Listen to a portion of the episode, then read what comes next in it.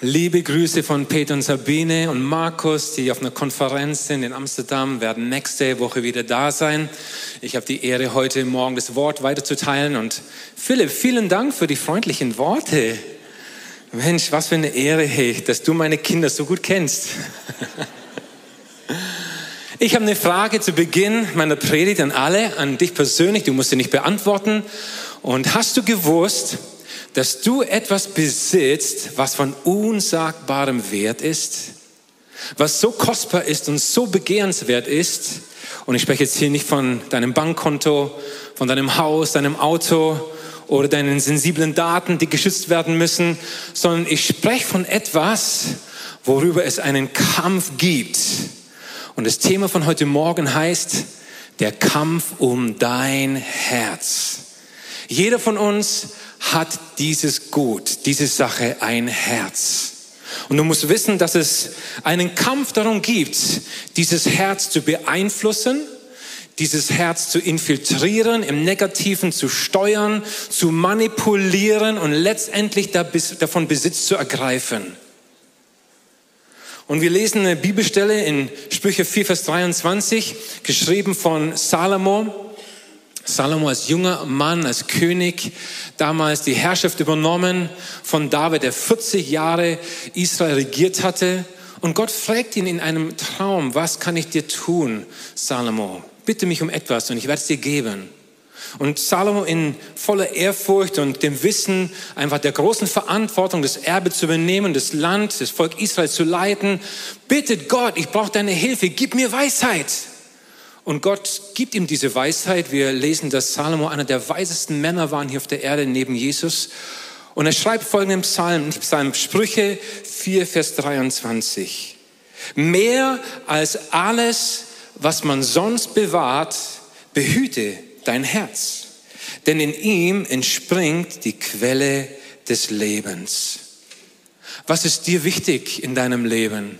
Wenn du eine Skala von eins bis zehn machen würdest und Leute fragen würdest, ich glaube, ganz viele in unserem Land würden ganz oben ansiedeln, was? Gesundheit, oder? Gesundheit, wenn du jemanden zum Geburtstag gratulierst, dann gratulierst und ich wünsche dir ganz viel Gesundheit und Wohlergehen und Frieden und äh, dass es deiner Familie gut geht. Familie ist auch ganz, ganz weit oben bei ganz vielen. Die Ehe, dein Urlaub, dein Arbeitsplatz, dein Haus, aber mehr als alles, was dir wichtig in deinem Leben ist, was du einfach auch guckst danach und pflegst und hegst, mehr als alles musst du auf dein Herz achten, weil es ist noch mehr wert. Weil alles, was in deinem Herzen stattfindet, was du dem dort Raum gibst, was dort einfach auch Platz nehmen darf, das wird letztendlich dein Leben bestimmen.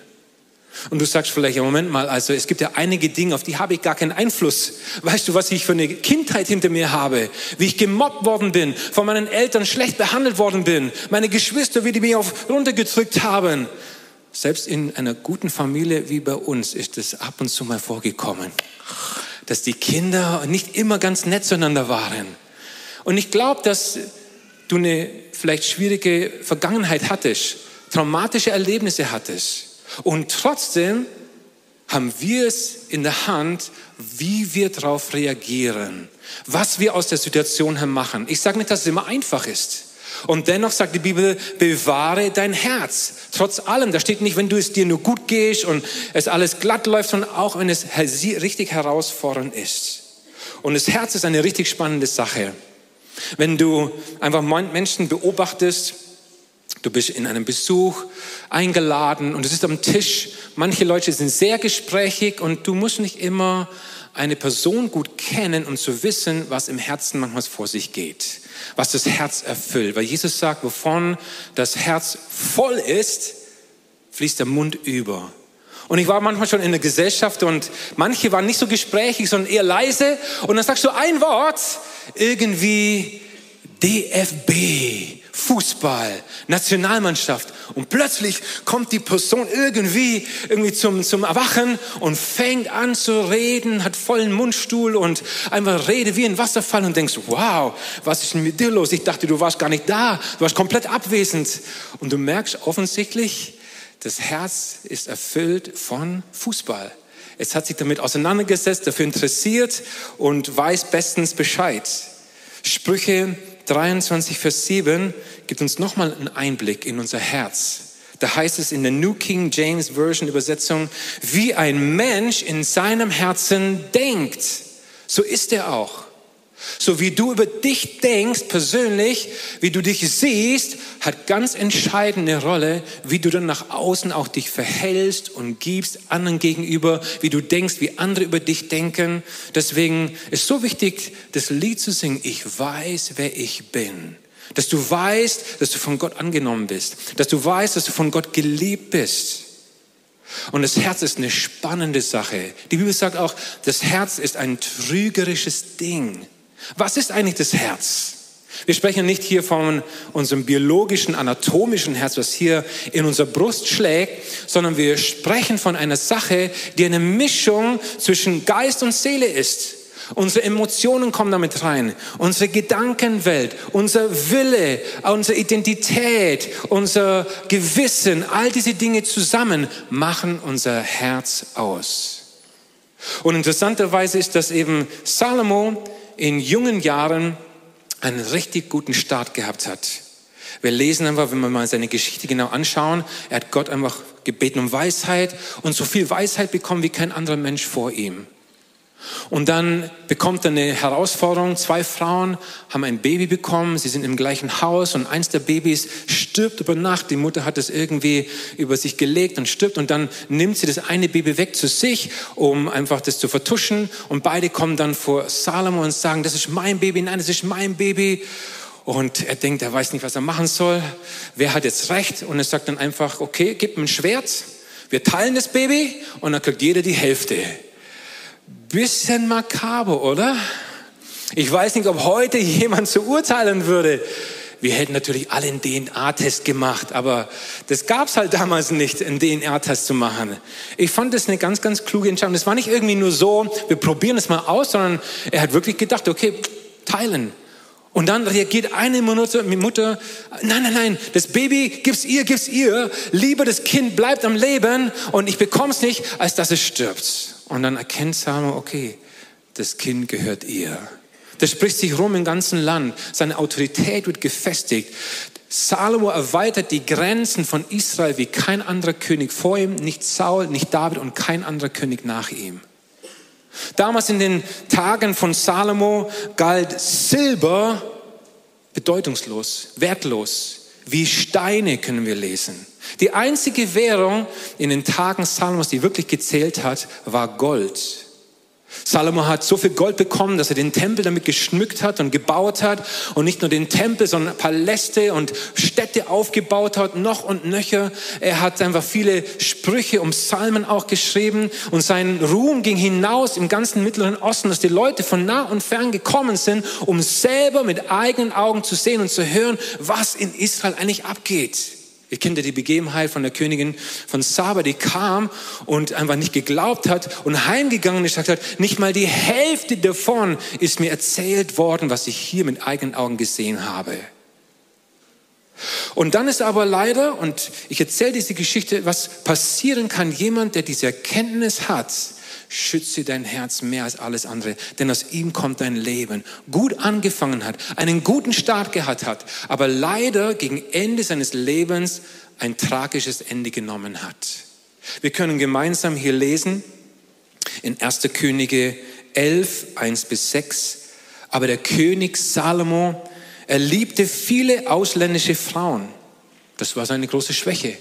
Er liebte hübsche, schöne, nicht nur israelitische Frauen, sondern ausländische Frauen. Und obwohl ganz, ganz klar Gott gesagt hatte, nehmt euch keine ausländischen Frauen zu eurer Seite. Und dann hat er angefangen mit der Tochter des Pharao. Dann hat er gedacht, okay, moabitische, ammonitische, edomitische, sidonische und hethische, aus solchen Völkern, von denen der Herr den Israeliten gesagt hatte, geht nicht zu ihnen und lasst sie nicht zu euch kommen, denn sie werden gewiss euer Herz ihren Göttern zuneigen. An diesen hing Salomo mit Liebe. Interessant. Er hatte eine Schwäche dafür. Und sein Vater David hatte ja schon sieben Frauen gehabt und hatte gedacht, oh, sieben, oh, sieben oder zehn ist doch egal, zehn oder zwanzig ist doch egal, ah, 40 oder 80 ist auch egal. Und so wurden es mehr und mehr. Und es war kein Prozess über Nacht, sondern über mehrere Jahrzehnte. Und er bekam, oder er hatte 700 Hauptfrauen und 300 Nebenfrauen. Und äh, ich lese es immer wieder und bin erstaunt und denke mir, wow, Salomo, wie hast du das geschafft? Wie hast du das wohl irgendwie bloß gemacht? Also ich habe eine Frau, mit der bin ich glücklich über 30 Jahre verheiratet, aber ich hatte so manche Probleme schon in diesen 30 Jahren, A, sie zu verstehen, ihr gerecht zu werden, ein guter Ehemann zu werden, ihr nachzukommen und so weiter, ihre Bedürfnisse nachzukommen. Und dann haben wir gedacht, wow, das ist eine Nummer. 700 Hauptfrauen und 300 Nebenfrauen. Aber wir sehen dann auch leider die Konsequenz aus seinen Entscheidungen. Und seine Frauen verleiteten sein Herz. Da ist was in seinem Herzen passiert und über die Jahre haben genau diese, hat diese Schwäche sein Herz verleitet. Was? Nämlich, und als er nun alt war, neigten seine Frauen sein Herz fremden Göttern zu, so dass sein Herz nicht ungeteilt bei dem Herrn, seinem Gott war, wie das Herz seines Vaters. So diente Salomo der Astarte, der Göttin der Sidonier und dem Milkom, dem gräulichen Götzen der Ammoniter. Und Salomo tat, was dem Herrn missfiel und folgte nicht völlig dem Herrn wie sein Vater David. Und ihr müsst verstehen, als David eben die Frauen zu sich genommen hatte, kann ich mir das so vorstellen, dass über den Lauf der Zeit die Frauen auch gesagt haben, Salomo, Du hast doch so einen prunkvollen, schönen Tempel, in dem du deinen Gott anbeten darfst. Was ist mit uns? Du hast uns hierher geholt, wir mussten umziehen in dieses Land. Wo ist deine Toleranz? Warum können wir nicht auch ein Haus für unseren Gott haben? Und Salomo legt, wenn du uns wirklich liebst, Salomo, und möchtest, dass wir uns hier wohlfühlen, dann bau doch uns auch so ein Haus. Und dann hat sich Salomo einfach entschlossen, denen auch Häuser zu bauen. Und das hat dann nicht gereicht, wahrscheinlich über eine längere Zeit. Salomo, du gehst jeden Sabbat in diesen Tempel, um deinen Gott anzubeten. Warum gehst du nicht auch ab und zu mal zu uns in unseren Tempel, um da auch anzubeten? Wir haben auch Musik, wir haben auch Räucherstäbchen, wir haben auch verschiedene Dinge, oh, wo einfach angenehm sind. Komm doch mal mit zu uns. Und wir lesen, dass eben Salomo leider dann auch eben diese Götzen angebetet hat. Und du sagst jetzt, boah, ich bin jetzt nicht derjenige, der jetzt mit vielen Frauen zu kämpfen hat und ich habe gar nicht mal eine Frau. Ich wäre dankbar, wenn ich eine Frau hätte. Und, ähm, aber sicherlich hast du auch in deinem Leben irgendeinen Bereich, wo du angreifbar bist, wo du eine Schwäche hast, wo du vielleicht verletzlich bist. Das mögen jetzt nicht wie bei Salomo die Frauen sein. Ich habe ein paar Beispiele hier aufgeschrieben. Und das ist nur ein kleiner Ausblick. Vielleicht, womit wir uns alle identifizieren können, sind es Enttäuschungen. Enttäuschungen von Menschen, die du gehabt hast oder an Gott. Du hast gebetet für eine Sache, zum Beispiel einen nahen Verwandten, dass er geheilt wird und er ist gestorben. Und diese Sache macht was mit deinem Herzen, dass du einfach dann Gott die Schuld gibst und ärgerlich gegenüber Gott wirst. Oder du hast dich vielleicht für eine Sache richtig hineingegeben und deine Zeit und deine Kraft und Menschen sind dir nicht so wertschätzend begegnet, wie du es dir gedacht und erwartet hättest. Und wenn du nicht aufpasst, passiert was in deinem Herzen.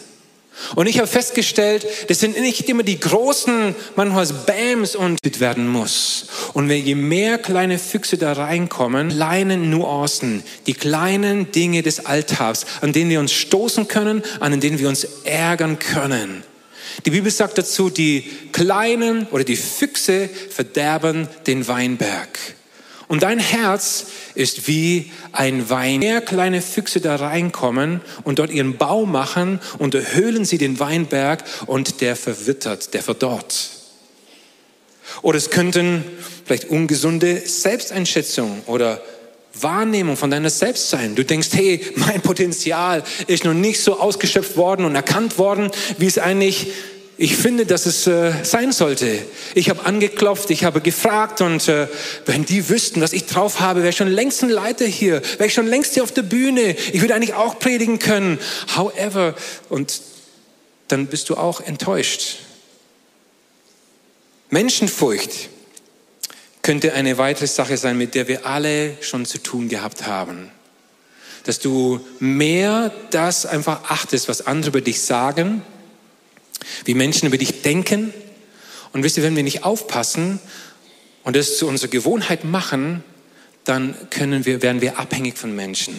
Sprüche 29, Vers 25, da heißt es, wer das Urteil der Menschen fürchtet, gerät in ihre Abhängigkeit. Wer dem Herrn vertraut, ist gelassen und sicher.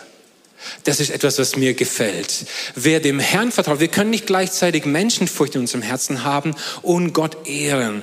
Und wir alle haben damit schon zu kämpfen. Ja, wir müssen uns bewusst entscheiden, ich möchte Gott mehr ehren, wenn wir Gott nachfolgen. Mir ist wichtiger, was er davon denkt, was er über mich denkt, was Menschen über mich denken. Und wenn du dich darauf verlässt und darauf besinnst, was Gott zu dir sagt, hey, das gibt dir gewisse Gelassenheit. Wenn du weißt, er liebt dich doch. Er hat dich angenommen, wie du einfach vorhin gesungen hast. Und andere kommen gegen dich und finden dich nicht so cool, nicht so toll oder bejahen dich nicht oder bestätigen dich, dann kannst du trotzdem gelassen sein und entspannt sein, oder? Der vierte Punkt, den ich mir aufgeschrieben habe, oder Menschen reagieren in einer bestimmten Situation oder gehen mit einer bestimmten Situation nicht so um, wie du denkst, dass damit umgegangen werden muss. Und mir ist auch da ein Beispiel aus der Bibel eingefallen dazu, aus dem Leben der Familie von David. Ich möchte es euch kurz erzählen. David hatte sechs Söhne und eins seiner Söhne davon, der dritte, hieß Absalom. Absalom hatte eine wunderschöne, hübsche Schwester, die Tamar. Und Absalom hatte auch mehrere Brüder und einer davon hieß ähm, Amnon. Und Amnon war der erste Erstgeborene. Und es war so, dass der Amnon sich Hals über Kopf in die Tama verliebt hat.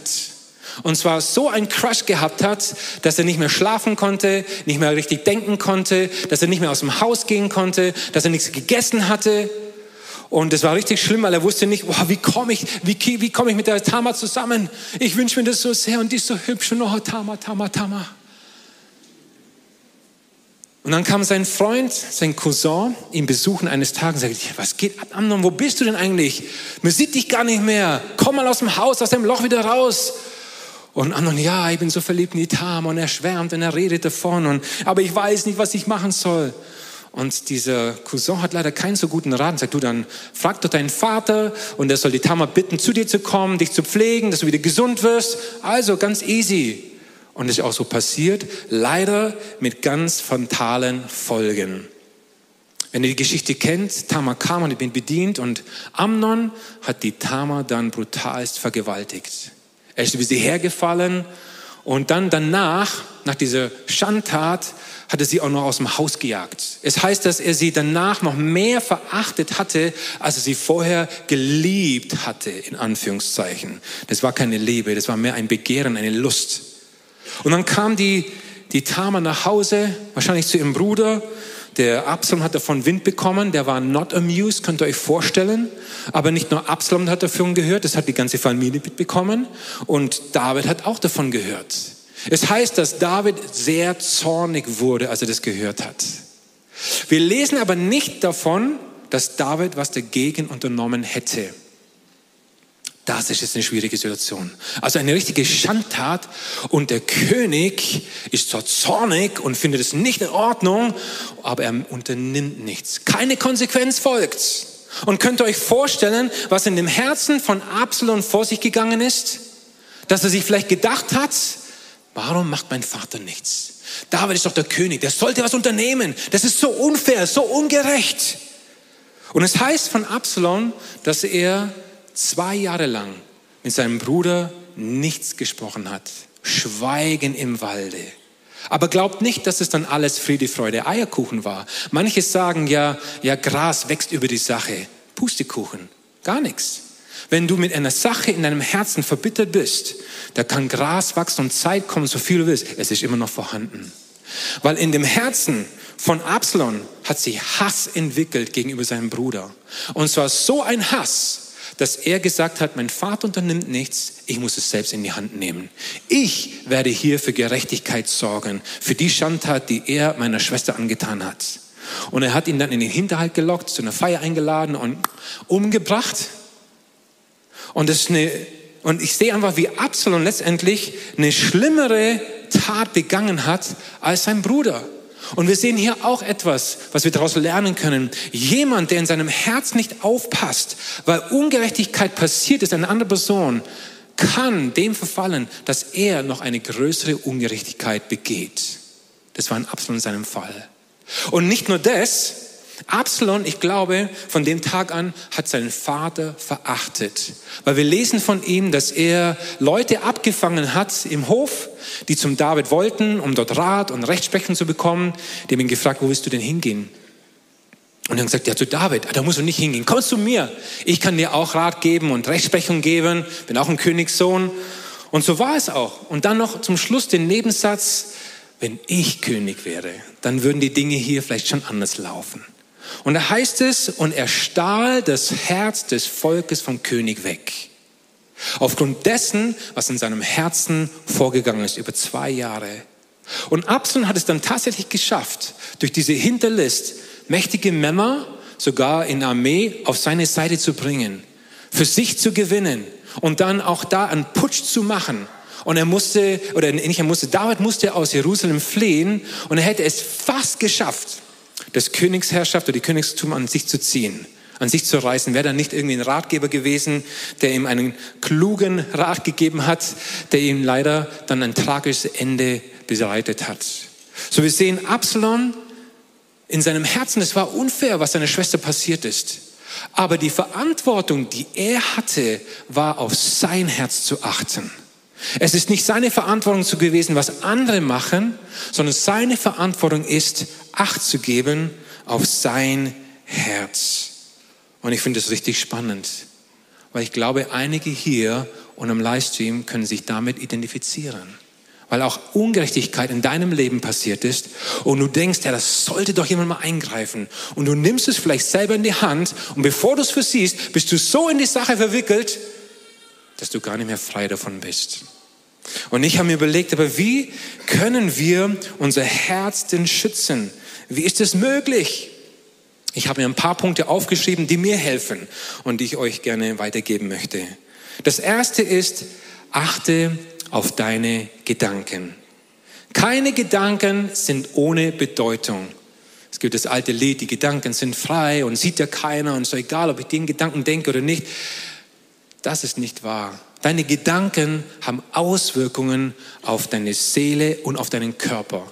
Neurowissenschaftler haben herausgefunden, dass negative, toxische Gedanken auch toxische chemische Substanzen in deinem Körper freisetzen und dann Zugang haben zu deiner Zelle, zu deinen Zellen. Und es ist interessant, dass Menschen, die zum Beispiel mit bitteren Gedanken über lange Zeit befasst sind, dass sie oft schwerwiegende Krankheiten haben. So kein Gedanke ist irgendwie ohne Bedeutung.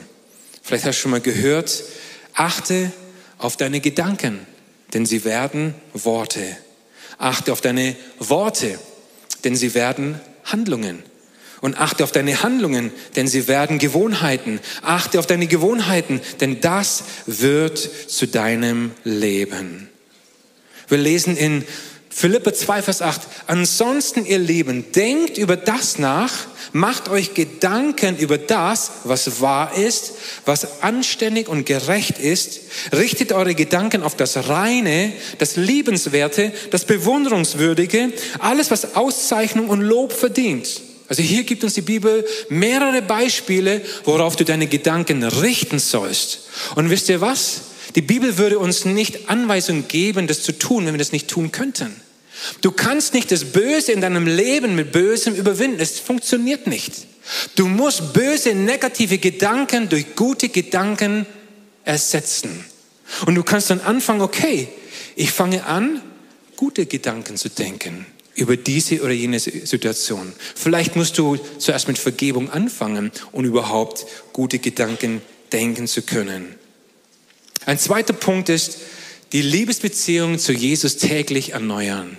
Das hilft mir. Gerade in Situationen, wo ich verletzt wurde, wo ich vielleicht nicht so beachtet wurde, wie ich es mir gewünscht habe, habe nicht die Wertschätzung bekommen, die ich mir wünsche, oder Leute haben nicht so reagiert, wie ich dachte, dass sie reagiert hätten, oder mit Menschenfurcht zu kämpfen habe. Ich suche Gottes Gegenwart. Und Herausforderungen, Versuchungen haben die, das Potenzial in deinem Leben, dich entweder im Englischen sagt man better or worse, to make you better or worse. So wie Jakobus schreibt, der Halbbruder von Jesus, dass Versuchungen sind nur dazu da, uns im Glauben zu stärken.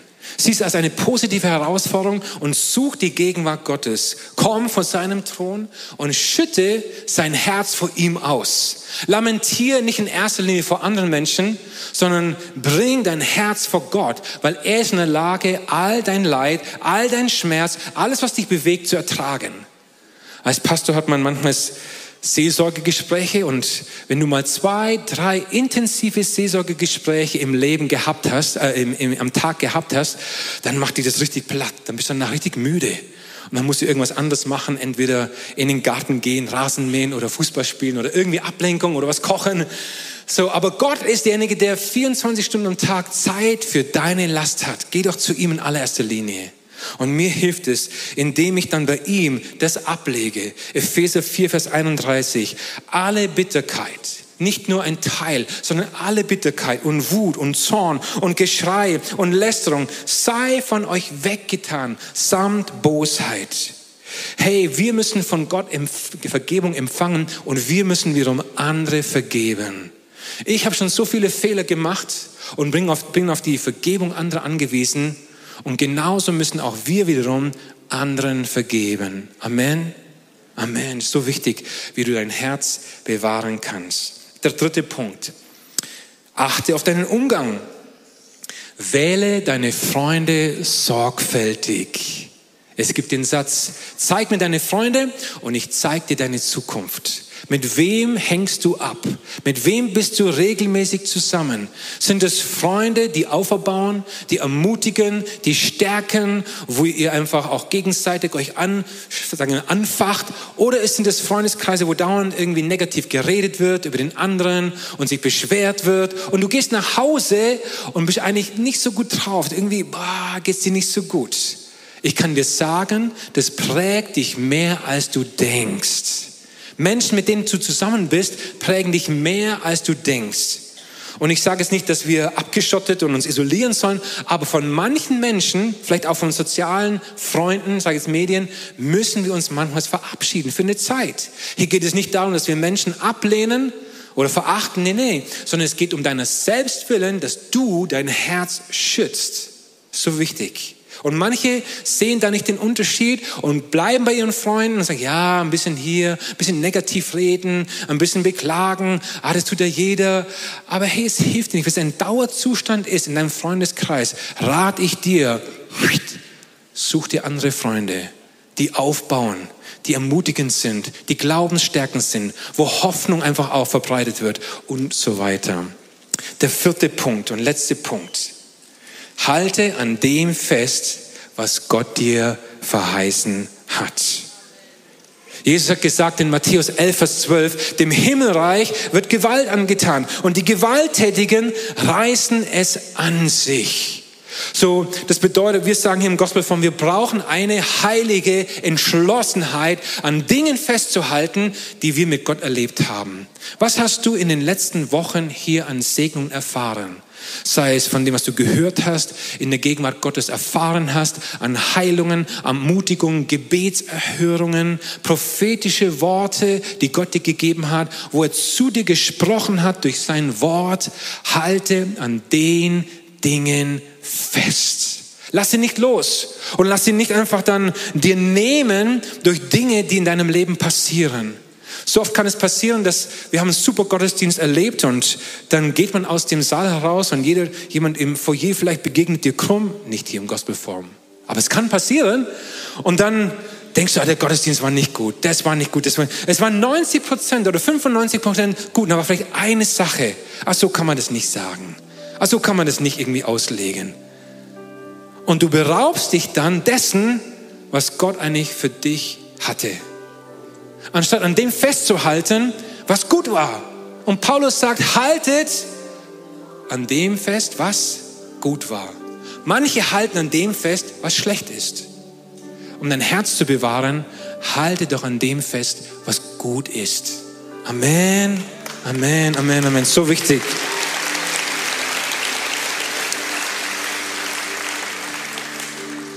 Und Jesus lehrt uns auch in dem Gleichnis des vierfachen Ackerfeldes, dass sein Wort, das, was er dir gibt, gar nicht aufgehen kann, wenn es auf harten Boden ist. Vielleicht sind auch in deinem Herzen harte Stellen entstanden, wo Menschen durch ihre Art, durch ihre Reaktion, durch ihre Worte drauf getrampelt haben. Und der Same fällt da drauf, aber wird sofort wieder genommen. Oder es gibt in deinem Herzen Bereiche, die voller Sorgen sind, Nöte sind, über die Zukunft oder auch Reichtum, der Betrug der Reichtum. Und er wird das Wort wieder ersticken. Du wirst das Wort gar nicht halten können, weil in deinem Herzen Dinge sind, die das nicht möglich machen. Und ich glaube, dass Gott heute Morgen ganz viele hier im Saal und auch im Livestream ermutigt, sein Herz zu reinigen. Ich hatte diese Botschaft vor mehreren Wochen schon, bevor ich mich dann vorbereitet habe, man überlegt ja Gott, was liegt dir auf dem Herzen? Und ich glaube, dass es ganz viele Menschen hier heute Morgen betrifft, vor Ort und die zuschauen, dass Dinge in deinem Herzen passiert sind. Vielleicht vor kurzem, vielleicht heute Morgen. Heute Morgen hat mich ein Kollege angesprochen. Gestern Nacht ist er ins Bett gegangen. Und da war eine Sache, die hat ihn so aufgeregt, so einfach gestoßen. Und irgendwie ist ihm meine Predigt zugekommen oder ein Teil und es hat so ermutigt und freigesetzt. Danke, Jesus. Genau dazu ist es da, dass wir freigesetzt werden, dass unsere Herzen mit seinem Frieden erfüllt werden. Und ich würde gerne dazu beten und können wir dazu aufstehen.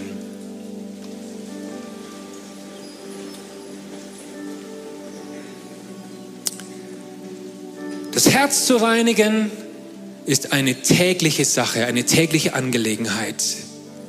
Wer von euch reinigt seine Wohnung einmal im Monat? Du musst jetzt nicht deine Hand heben, ich will es jetzt nicht sehen. Jetzt im Sommer, wenn du den Garten pflegst, wenn du es nur einmal mähst oder dich darum kümmerst, der verwildert von alleine. Das Gras wächst, schaut furchtbar aus. Hey, wenn du die Wohnung nur zwei, drei Tage benutzt, du musst immer wieder abspülen. Wenn du das Geschirr einfach da in das Waschbecken steckst, das fängt an zu stinken. Keiner will sich gerne drauf dann aufhalten. Und so ist es mit deinem Herzen auch. Wenn du es nicht aufräumst und reinigst, fängt es an zu stinken. Und Leute sind nicht gern in deiner Gegenwart. Und Leute wundern sich, warum man nicht irgendwie Freunde hat oder Gemeinschaft hat. Kann es vielleicht sein, dass da Dinge sind, mit denen du nicht gehandelt hast? Nicht beseitigt hast, nicht rausgerissen hast. Und heute Morgen ist ein heiliger Moment für dich, diese Chance zu nutzen. Lass doch einmal den Heiligen Geist zu dir sprechen, gerade jetzt. Und an deinem Herzen wirken. Vielleicht sagst du, Jesus, diese eine Sache ist mir bewusst geworden. Das muss aus meinem Leben raus. Ich gebe es dir. Ich, ich bete um Vergebung, dass ich das zugelassen habe. Die Gedanken, ich, ich will diese Gedanken nicht mehr. Ich lege sie ab vor deinem Thron heute Morgen.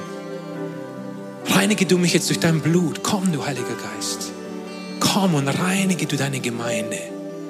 Reinige du mein Herz von jeder Form der Bitterkeit, der Boshaftigkeit, des negativen Redens, des Besserwissens, der Rechthaberei, sich behaupten müssen, seinen Platz irgendwie erkämpfen müssen, den anderen beneiden. Komm, du Heiliger Geist, und übernimm die Kontrolle gerade jetzt in diesem Augenblick in deiner Gemeinde. Und überführe du, wie schon gebetet wurde. Und du überführst durch deine Güte. Du verdammst nicht, sondern du bringst uns durch deine Freundlichkeit zur Güte und sagst, gib es mir, gib es mir, äh, lass es los, halte nicht dran fest. Äh, ich weiß, es fällt dir schwer, aber, aber lass es los, jetzt lass es los. Halte nicht dran fest, gib es mir und sag, Jesus, ich gebe es dir. Es war so ungerecht, was mir angetan wurde. Oder die Situation fällt mir so schwer, aber ich gebe es dir, Jesus. Sprich doch vielleicht Vergebung aus der Person gegenüber. Heute Morgen, warte nicht bis morgen. Warte nicht bis später, mach es jetzt fest. Danke, Heiliger Geist. Und überall, glaube ich, passiert gerade was in den Herzen. Reinigung.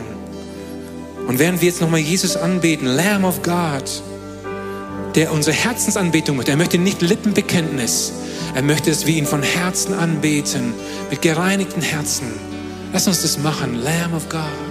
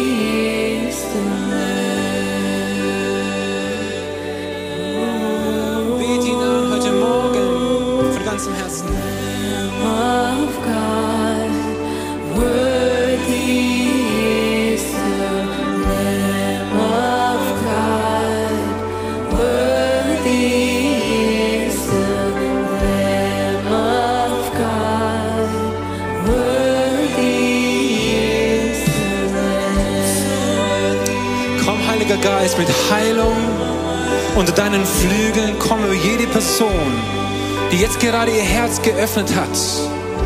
Vater, ihr Herz gereinigt hat vor dir. Komm du mit deiner heilenden Kraft jetzt hinein. Mit deinem göttlichen Shalom, mit deinem Frieden hier im Saal und im Livestream. Überall soll dein Friede erlebt werden, deine heilende Kraft erlebt werden, soll Freisetzung kommen, Jesus. Weil wie wir gesagt haben, wenn der Sohn frei macht, der ist wirklich frei. Setze du frei von jeder Form der Bitterkeit. Setze frei von jeder Form einfach der Unvergebenheit. Setze frei, Vater, wo immer Gebundenheit da ist, in Jesu Namen. Komm, du Heiliger Geist. Komm du mit dem Durchbruch, Herr, in den Herzen. Komm und halte nicht zurück.